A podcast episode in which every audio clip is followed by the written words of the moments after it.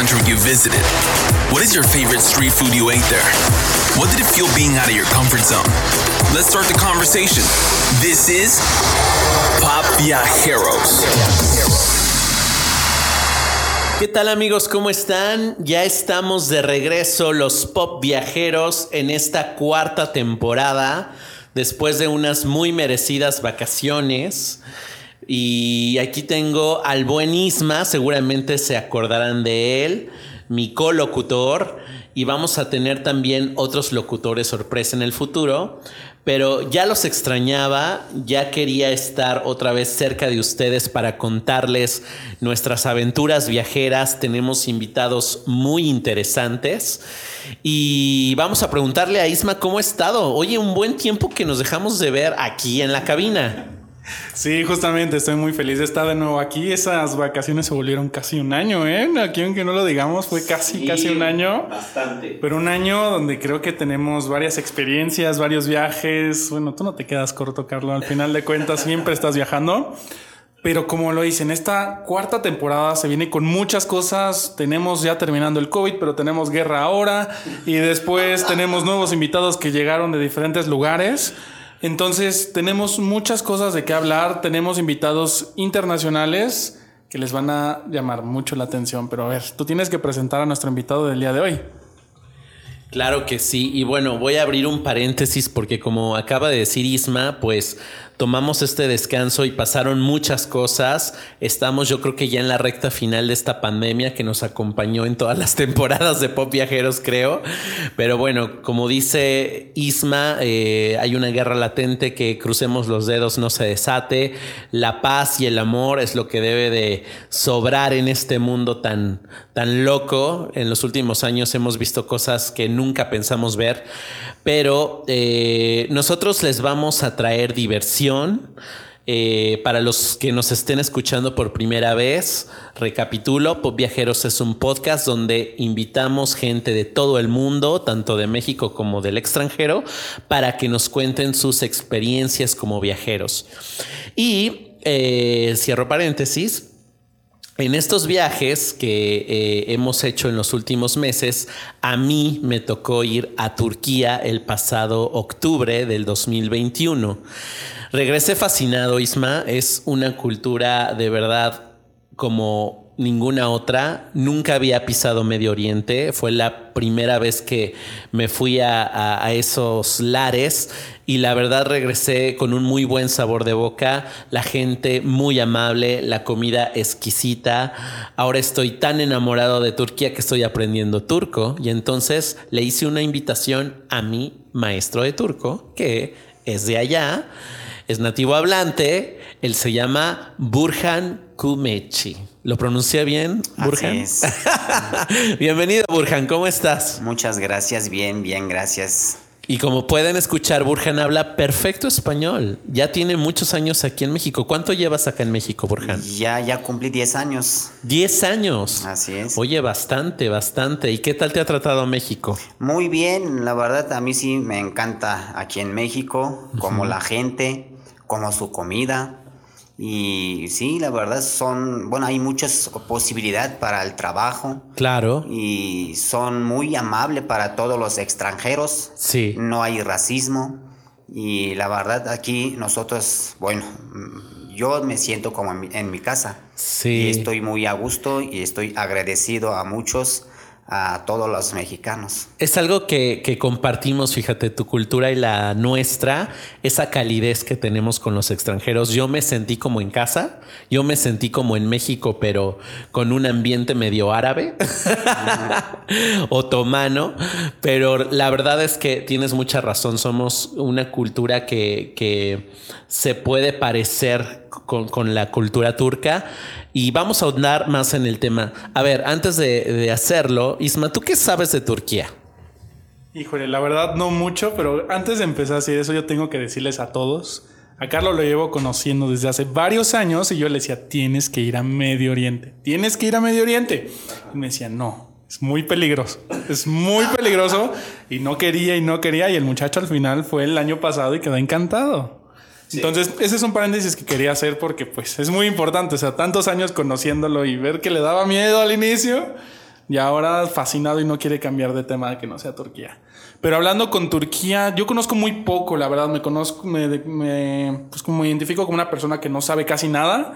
Lo poco que sé es relacionado, puede sonar burdamente, por la serie que salió de Eugenio Derbez, de Viaje con los Derbez, que visitaron Turquía y pues de ahí conozco un poco, pero pues aquí estamos para aprender el día de hoy. A ver, Tú dime. Oye, Burjan, ¿tú sabes quién es Eugenio Derbez? Sí. Ah, sí sabes. Yo, sí. Sí ha visto muchos sus... Eh, el Chavo del Ocho. Ok. Y el Derbez. Ajá. Eh, familia de Peluche. Ah, claro, claro. Sí, sí, me encanta mucho ver todo estos... Sí, por eso de ahí conozco. ¿Pero estaban en Turquía esos? No, no, en Turquía no hay nada de estos, pero aquí sí conocí todo a estos. Ya. Sí, y bueno, Derbez justamente eh, eh, se fue a Turquía a hacer como una especie de, documental, ¿no? Con su familia.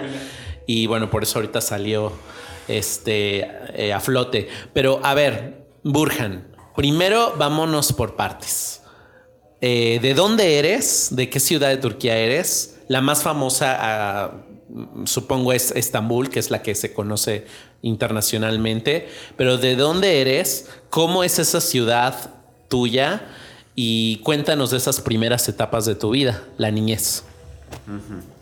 Bueno, yo, yo nací en un, en un rancho y ya después de crecimos como adolescente ya fui a ciudad, empecé a trabajar.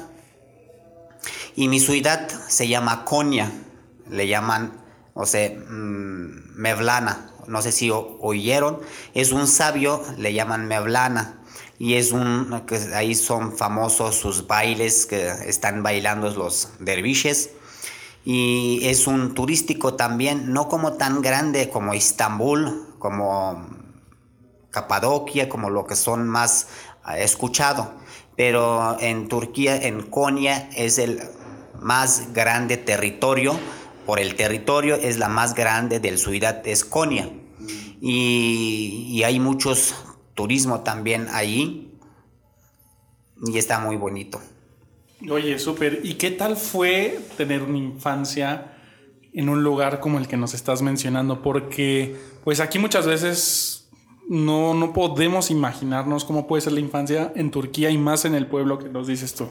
Cuéntanos un poco de esa infancia, cómo fue, cómo te sentiste, qué actividades hacías, qué comías. A ver, cuéntanos, ¿te juntabas con amigos, les ibas a tocar? ¿Era de salir a jugar a la calle? ¿Qué hacían, Burjan? Cuéntanos. Mm, bueno, los ranchos, digamos, no había muchos, muchas cosas como hay en su edad, ¿no? Y, y sí, entre, entre amigos nosotros eh, juntábamos jugar fútbol, como todos lados y hasta como ya la niñez, como chiquitos salíamos, teníamos los perros, salíamos con los perros para que pelean nuestro perro con otro perro y así, así hacíamos los traviesas así, como ahorita están pensando, diciendo cómo pueden hacer que se pelean perro con perro, ¿verdad? Claro. Y esta ahorita como este tiempo para nosotros era como divertido y quién gana y quién pierde y así entre nosotros, pues como es una, como decimos, no es un lugar grande, chiquito, no puedes tener muchas cosas y íbamos a también fútbol a cercas de los pueblos o ranchos, entre nosotros hacíamos un como deporte, o sea, como un, ¿cómo se, se puede decir? Una federación como entre nosotros, así como mm. un pueblo con otro pueblo y otro pueblo con otro pueblo y así entre nosotros teníamos esta y todos los hasta grandes los nuestros papás y venían y nos apoyaban y estaban estas diversiones como ya ves que en pueblo como decimos que no hay muchas cosas como vamos a un centro comercial y todo esto no sí, nada de eso. Oye, Burgen, ¿y son futboleros los turcos? ¿Les gusta el fútbol? ¿Se apasionan? Sí, de hecho, lo que Turquía se ve más es el fútbol. El fútbol, ok. Ah, muy bien. Y también se ven mucho las novelas, ¿no? así es, así es. Últimamente Turquía se ha hecho muy popular en este lado de, del mundo gracias a sus novelas. ¿Por qué crees que sean? Eh, yo no he visto realmente ninguna novela turca, pero tú que estás más familiarizado, ¿por qué crees que se han hecho tan populares? Eh, mira, los telenovelas, bueno, empezó primero tele- telenovelas de ustedes, llegaron allá. cuando- Ah, sí, Ajá. Órale, ¿qué- ¿te ¿Cuáles, llegaron? Cuando nosotros estábamos chicos, eh, hasta nuestros mamás y hermanas y no nos dejaban ver la tele caricaturas porque estaban encantados ver las telenovelas mexicanas como mm, María, mm, María Mercedes, No, María de la Barri, ¿cómo se llama? Mari, Mariela del Barrio, Barrio. Marimar. Marimar y todos estos venían y la gente estaba encantado, la misma como ahorita la gente están aquí, como están las telenovelas turcas que toda la noche ya la ven estos y antes nosotros como nuestros mamás y hermanas la veían estas series y con ellos lloraban y con ellos reían y no, no terminaban de ver y la veían repetición y todavía iban a los vecinos a chismear si lo viste lo que hicieron a esta lo que vi- lo vieron pasó esta y empezaban a hacer todo esto y que nos peleábamos para ver las caricaturas y no nos dejaban Ajá. y ahorita es al revés. Los telenovelas turcas, no nada más aquí en México, ahorita en todo mundo ya están famosos los telenovelas, porque yo creo como es algo, una historia diferente, como yo también tengo un, un canal que digo esto es como sobre telenovelas turcas, art- artistas turcas, y ahí tengo un poco conocimiento sobre de estos que me están escribiendo. O sea, dicen es algo historia diferente que aquí en México o a otros lados, porque aquí eh, dicen que todas las telenovelas pasan en la cama, se termina en la cama. Entonces, ese es algo historia diferente que de estos lados, o sea, como no, casi no hay besos que se besan en las telenovelas, casi no hay también que se entran en la cama, y, y yo creo que estos la gente le gustó más, o sea, más como pueden ver familiares. Y, y yo creo que se más la, le gustaron la historia para ver las series. Sí, no. Es que aquí nuestras actrices tienen que mostrar sus atributos y también los actores, ¿no? Porque se buscan a los más guapos, ¿no? Pero oye, mira, qué interesante, yo no sabía eso. Otra cosa que me llamó mucho la atención de Turquía, Burhan, fue ese nacionalismo. Dime si estoy mal. Vi banderas en todos lados, en Estambul y en otras zonas que pude visitar. Son muy orgullosos ustedes de su patria. Es algo que les inculcan desde la niñez. ¿Tiene alguna razón de fondo que haya tantas banderas por todos lados? Así es. Nosotros como la vemos la bandera es como honor y dignidad. Y esta bandera no se cae en piso. Y cuando se cae en piso ya se cae tu honor y tu dignidad. Y para nosotros es muy importante como bandera. Esta bandera nunca no tiene que caer y hay que respetar mucho a esta bandera. Y por eso, como somos eh, muy fanáticos, muy, como se dice, ama su país y lucha con su país, como estos, como decimos, estos tierras ganaron con la sangre, se pierden nada más, o sea, con la sangre. O sea, es tan importante, Órale. tan importante, Qué fuerte. Ujú, tan importante para, o sea, como significado de bandera, es todo territorio de Turquía. O sea, en un pedacito de la tierra no se puede perder porque tienen mm, valor, porque nos, nuestros, ganó con sangre. Sí, o sea, los Exactamente, nuestros, nuestros pasados están sus tumbas están abajo de la gracias digamos gracias a ellos estamos ahorita en arriba de estas tierras vivimos feliz con paz entonces es muy importante la bandera para cuidar y para proteger el país Órale, qué bonito. O sea, qué, qué palabras de Burhan, ¿eh? O sea, Sí. a pesar de que no es su idioma, todo eso y lo que está diciendo, sí, a mí sí me estremeció un poquito, porque es algo que yo no lo he visto. O sea, yo no lo he visto y no lo he compartido. Hablo desde mi persona, ¿no? Yo no lo comparto porque no lo siento, pero la forma en que lo acabas de expresar, no sé si ustedes lo sintieron, pop viajeros que nos están escuchando, es un amor y una profundidad hacia todo que lo refleja solamente con un símbolo, ¿no? Que pues, tu símbolo es la bandera, pero todo lo que refleja detrás y que acabas de decir, por lo menos a mí, me estremeció un poquito, Burhan. Sí, y, y bueno, para los que no sepan mucho de banderas, es una bandera completamente roja que tiene una media luna y una estrella, ¿cierto? Así ¿Tiene es. alguna simbología eh, la luna y la estrella también? Sí, estos, la, cuando se acabó la Primera Guerra Mundial, se murieron mucha gente. Sí. Entonces la sangre, como es rojo, como bandera de Turquía está rojo, y la sombra de la luna y estrella se pegó esta sangre. Ya. Entonces, la rojo significa es sangre y la luna estrella es el que le pegó y también es el luna y estrella es el símbolo islam. O sea, todos muchos países de los islámicos tienen este luna y estrella. Claro. Ah, mira, también muy interesante. Si van a ir a un país islámico y la bandera tiene ese símbolo, la luna y la estrella, quiere decir que practican el Islam, ¿cierto? Sí, mayor parte sí. Muy bien. Ok, qué interesante, ¿no? La verdad es que de verdad es fascinante adentrarte en ese, en ese mundo de- del Islam, del Medio Oriente. Pero a ver, ¿cómo llegaste hasta acá, hasta México, que está re lejos? Y ahora que fui, Isma, de verdad, o sea, se me borró la rayita, 15 horas casi en el avión, porque ahora ya hay vuelos directos por viajeros que nos escuchan desde México. Eh, pueden viajar por Turkish Airlines, que es la aerolínea oficial de Turquía. Y ya hay un vuelo directo que va de México a Cancún, hace una pequeña escala en Cancún, y de Cancún directo a Estambul. Pero de regreso es Estambul, Ciudad de México. Y son como 14 horas. No, de verdad que yo ya no veía así. La mía, no, qué cosa tan, tan, ¿Y con tu viaje tan larga. Y qué? ¿Y con tu viaje a Japón comparado? Pues es que con Japón ya he estado más acostumbrado, pero con Turquía se me hizo muy largo. Bueno, entonces, si quieren ir a Turquía, ya saben la ruta más práctica, la de Turkish Airlines. Y preguntaba, ¿cómo llegaste hasta acá y por qué Burhan, México? Es muy buena pregunta y es una historia bien curioso y bien interesante.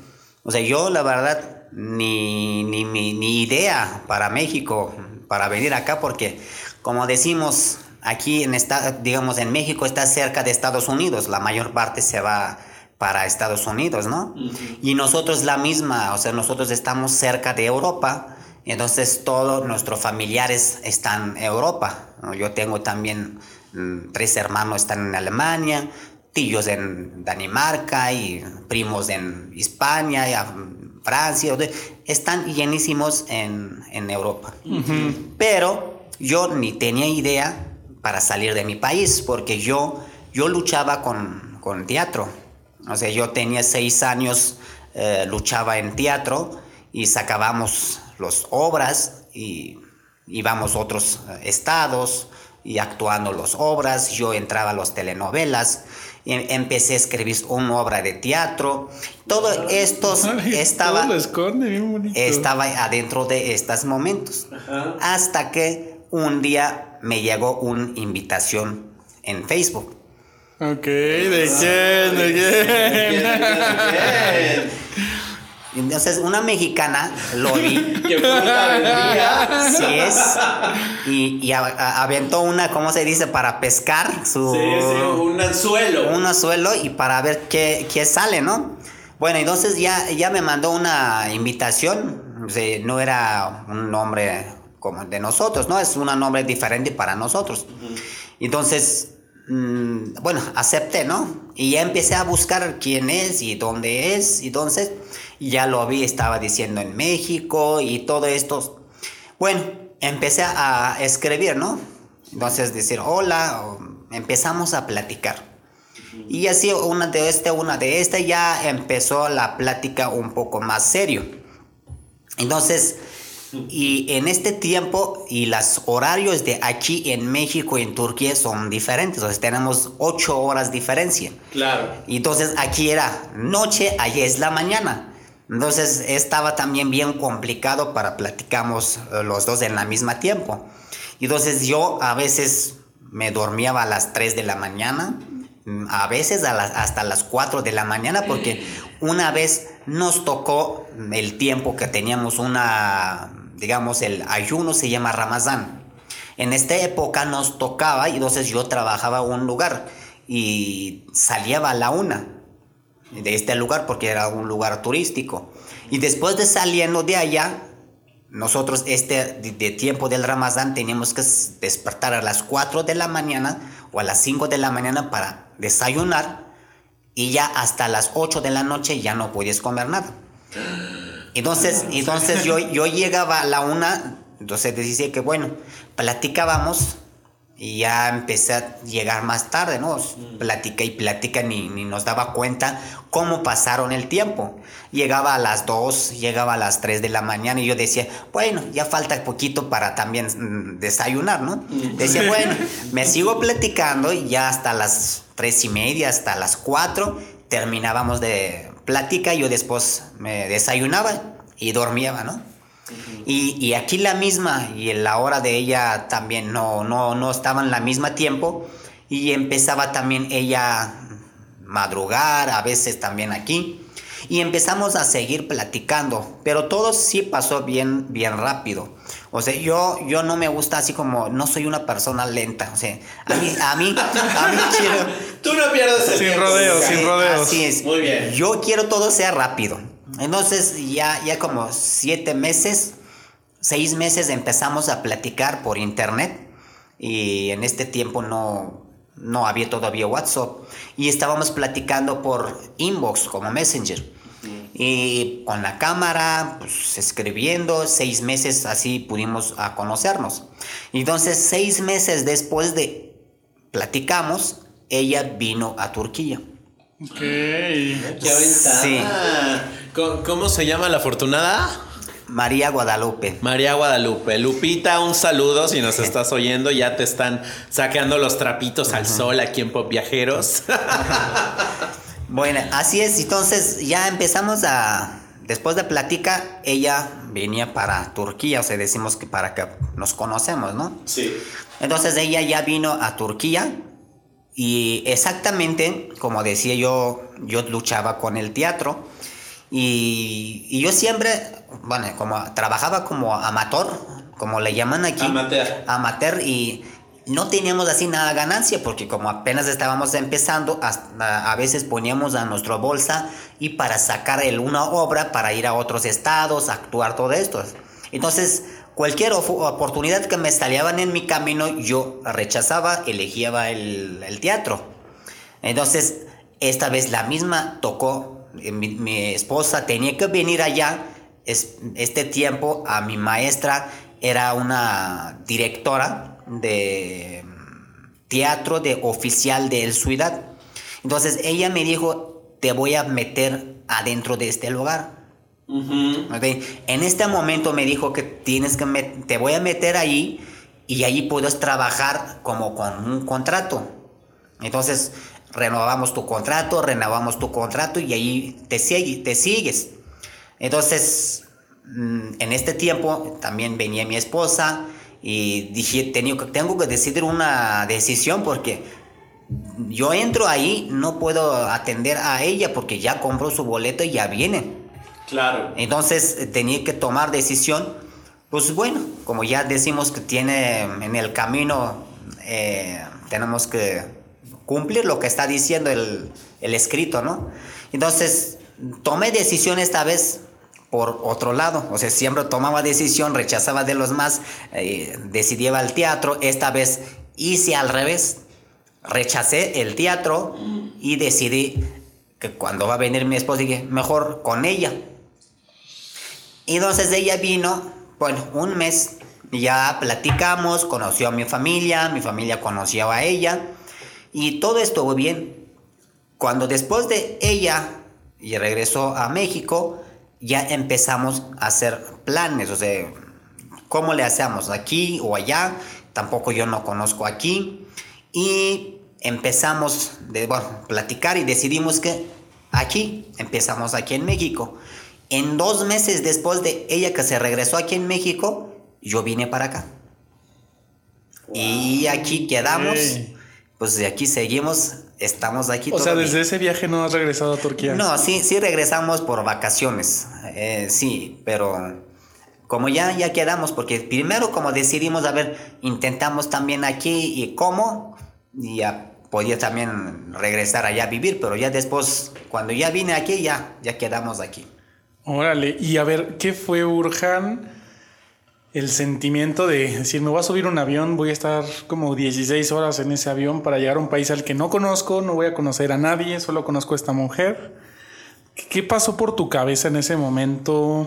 ¿Qué sentimientos sentiste? A ver, cuéntanos un poco eso. ¿Qué expectativas tenías de México? Ajá, sí. Mm, mira, eh, como nosotros a los dos a, nos decían muchas cosas como, como ella y como a mí, porque nosotros los dos no conocíamos a nuestros países, o sea, yo no conocía a México, ella no conocía a Turquía, entonces empezábamos a preguntar a la gente, entonces ella preguntaba a Turquía, le decían, no, porque no te vas a Turquía, porque es un país terrorista y te van a no sé qué, y hay una película que salía medianoche, algo así, te van a, te va a pasar la misma y cómo crees que te vas a ir a este país. Y a mí también la misma me decían, como yo quería venir para acá y tú tampoco no sabías nada de aquí, yo empezaba a preguntar, como decía yo, el lugar que trabajaba es un lugar turístico. Entonces yo también preguntaba a los turistas que venían de Canadá, de Estados Unidos, de Europa, y le preguntaba, le decía, ¿cómo está México? O sea, yo quiero ir allá o tengo mi, novia está es mexicana. Igual la misma me decía no no te vas a ir porque México es muy peligroso y te van a robar hígado te van a robar pulmones El hígado.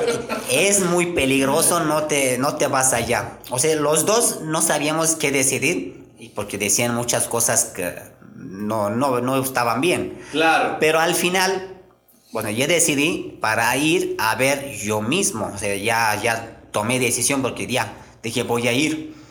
Y ya vine para acá, claro, totalmente está diferente. No es lo que como tanto me dijeron, no tenía nada de estas cosas. Pero también es como diferencia de la cultura, la, la religión, la comida. O sea, totalmente es diferente. Porque hasta me daba miedo comer algo porque como nosotros no comemos carne de puerco y por la religión no podemos comer carne de puerco, pero como te da miedo comer algo, te traen algo, me quedo pensando, ¿y es carne de puerco? Y, estar a carne de puerco porque yo no sé hablar bien todo bien, nada más hablaba con mi esposa, pero en internet hablábamos, pero con traductor del, del Google. Lo que ella, lo que ella me mandaba, copiaba y ponía el traductor y me tradució, hacía traducir en español y así nos podíamos entender. Pero como sabía un poquito, hola, ¿cómo estás? Gracias y no sé, tantitos cosas así. Y, con, la, con la mano y sí podíamos comunicar con mi esposa. Entonces no sabía, no sabía también explicar bien qué es, qué comida es. Y todo esto sí estaba un poco difícil el principio. Pero todo ya poco a poco ya se ya empezamos a platicar, aprendí en español y a poco a poco se, se todo salió bien. Claro, salió también que ya hasta tuviste dos hijos. Así es. ¿Cierto? Exactamente. Oye, pero ¿les hablas en turco o no? Sí, bueno, casi ya no le hablo turco porque ya me desespera. Porque cuando desde principio, como quedamos de acuerdo con mi esposa, ella dijo que ah, tú me hablas en turco, yo te hablo en español. Le dije no, porque puro hablamos español, porque ahorita tú no eres, tú no es, tú no necesitas turco aprender, pero yo necesito aprender en español. Claro. Entonces dije, puro hablamos en español. Y así hablamos español, ya dejamos como no había nada de ningún turco para hablar turco, puro México, puro mexicano, como puro español y ya ahorita con los niños le digo, cierra la puerta, no me entienden. Cierra la puerta y no me entienden. Ya me desespero. Eh, ya en, español. en español, ya digo, ya cierra la puerta y ya me entiende y cierra. Entonces ya. Es que es difícil tu idioma, Burhan. Sí, eso sí. Yo llevo, ¿cuánto llevamos? ¿Tres meses más o menos aprendiendo? Híjole, no. De repente sí me doy unos este, unos cocolazos de, lo difícil que es, pero es hermoso, es muy bonito tu idioma, me encanta. Oye, ¿y qué estás haciendo aquí en México? ¿A qué te dedicas aparte de dar clases de turco? que por cierto mencionamos a nuestro patrocinador oficial, Idiomas Now Center Nichiboku, donde pueden aprender idiomas como el turco, y entre otros más, bueno, más comunes vamos a decir, pero vengan a Idiomas Now para eh, cualquier clase de cualquier idioma que necesiten, individual, en grupo, online, lo que ustedes gusten. Entonces, preguntaba yo, ¿a qué te dedicas aparte de dar clases de turco? Yo aquí tengo mi negocio de, de shishas, yo creo que mucha gente de aquí sí van a conocer. Nosotros le llamamos narguile y café turco, dulces turcos, baklava y dedos de novia. Y aparte de estos, yo traigo mercancía de Turquía, artesanía, joyería y todo estos. Y vendo en las ferias y también allí en mi isla. Y vendo también comida turca en las ferias. ¿Dónde, bueno, para todas las personas estamos en el estado de Querétaro, si quisieran ir a visitar eh, tu negocio, Burhan, ¿dónde lo pueden encontrar? Mi negocio, tengo una isla, se llama Glotonería. Aquí en Querétaro yo creo que mucha gente se van a conocer. Adentro de ahí yo tengo una isla, rento shisha, café turco y dulces turcos. Ya, con razón te me hacías conocido, Burhan. En algún momento yo creo que te renté una shisha en la glotonería, ¿eh? Te muy conocido. Oye, Burhan, ¿y cómo es la situación en general ahora en Turquía? Yo sé que, bueno, tiene algunos añitos que, que no regresas, que no vas, pero me imagino te comunicas con tu familia. ¿Cómo está la situación económica, la situación política? Eh, la situación cultural? ¿Hay algo extraordinario o especial que esté ocurriendo ahora mismo en Turquía? Mira, Turquía ya, ya está ah, creciendo mucho y no es como nuestro presidente, como siempre dice, Turquía no es Turquía de antes. Y sí, como del que presidente que tenemos ahorita se, se levantó Turquía económicamente y, en por todas partes, o sea, llegan ahorita muchos turistas y es muy, es muy seguro también la seguridad. Y bueno, ahorita Turquía hace mismo sus, sus, pistolas, sus aviones y ah, pronto se va a salir una marca coches turcos eléctricos. y sí, sí está avanzado muchísimo. Entonces, la verdad, el, bueno, ahorita por el pandemia como todos lados está muy mal mm, como por lo que está situación, ¿no? Pero sí, en Turquía la verdad sí avanzó y está bien lugar ahorita por, por cualquier económico y turismo, la seguridad y muchas partes están muy avanzados. Órale, súper, Burhan. Y por ejemplo, para todos los que nos están escuchando, yo creo que obviamente ya se les antojó ir a Turquía. ¿En qué época del año tú les recomendarías ir más a, tu país? Mira, depende del persona cómo quiere ir a Turquía. Hay, hay dos maneras. Porque en Turquía en, se cae nieve. Se cae nieve y porque este tiempo ya no hay nada. Sí está barato, pero no hay nada. Y hay otra temporada, ahí bien calor, calor, pero hay muchos turistas. Esa es temporada cara. Pero es como como una flor cuando abre, todos lados se ven verdes, entonces ya, ya se ve que hay vida. Todos como allá en famosos como cafeterías, afuera como jardines y todo esto. Sí, les gusta mucho tomar su té en las terrazas, Exactamente. al aire libre. Y, estos lugares ya estarán abiertos, más cómodos. Pero cuando una persona quiere mm, no tan caro, pero no importa el tiempo que a la fuerza tiene que estar tiempo de turismo, el octubre y noviembre es ideal para, para ir a visitar a Turquía, porque salieron de calor, mm. apenas van para frío. Mm. Entonces esta época es muy recomendable y está barato. Sí, justo la que fui, que fue septiembre, octubre. Y aparte, ahí sí puedes ver los cambios de estación muy marcados de verano a otoño y ves unos paisajes increíbles en las zonas, por ejemplo, boscosas. Eh, me tocó ir a Bolú, creo que es también donde hay varios bosques. Este, Capadocia, bueno, impresionante. Tienen que hacer el viaje en globo en Capadocia, chicos. ¿Se pronuncia Capadocia o Capadocia o Capadocia? Eh, Capadocia. Capadocia, ¿verdad? sí, aquí, aquí le, le llaman capa, capado, Capadocia. Capadocia, sí, Pero se pronuncia Capadocia. Y bueno, Estambul, bueno, imagínense, es la fusión de Europa con el oriente, con Asia. Está el río que divide, ¿no? Las dos partes de Estambul la que pertenece al continente de Europa y el asiático, el asiático, claro. Este, y los gatos, ¿sabes, Isma? Es algo que a mí me encantó porque yo soy fanático de los gatos y ver cómo aman ustedes a los gatos y a los perros también, pero me tocó ver más gatos que realmente son de nadie, pero a la vez son de todos, porque cuidan de ellos, les dan de comer. Si al gato se le ocurre entrar a un restaurante, a una biblioteca, a un centro comercial, la gente ni se inmuta, ¿eh?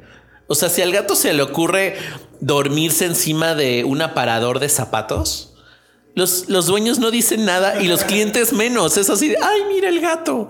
Me encantó e, esa condescendencia que tienen con los animales porque los tratan como iguales. Es algo que en pocos países se ve y es algo que yo admiro mucho de ustedes porque eso refleja la calidad humana que tienen como sociedad. Entonces, bueno, eso me encantó. El chai, que es el té negro que ustedes consumen, es buenísimo. Allá lo van a tomar todo el tiempo, chicos. Y el kebab, obviamente, que es como los tacos al pastor de Turquía.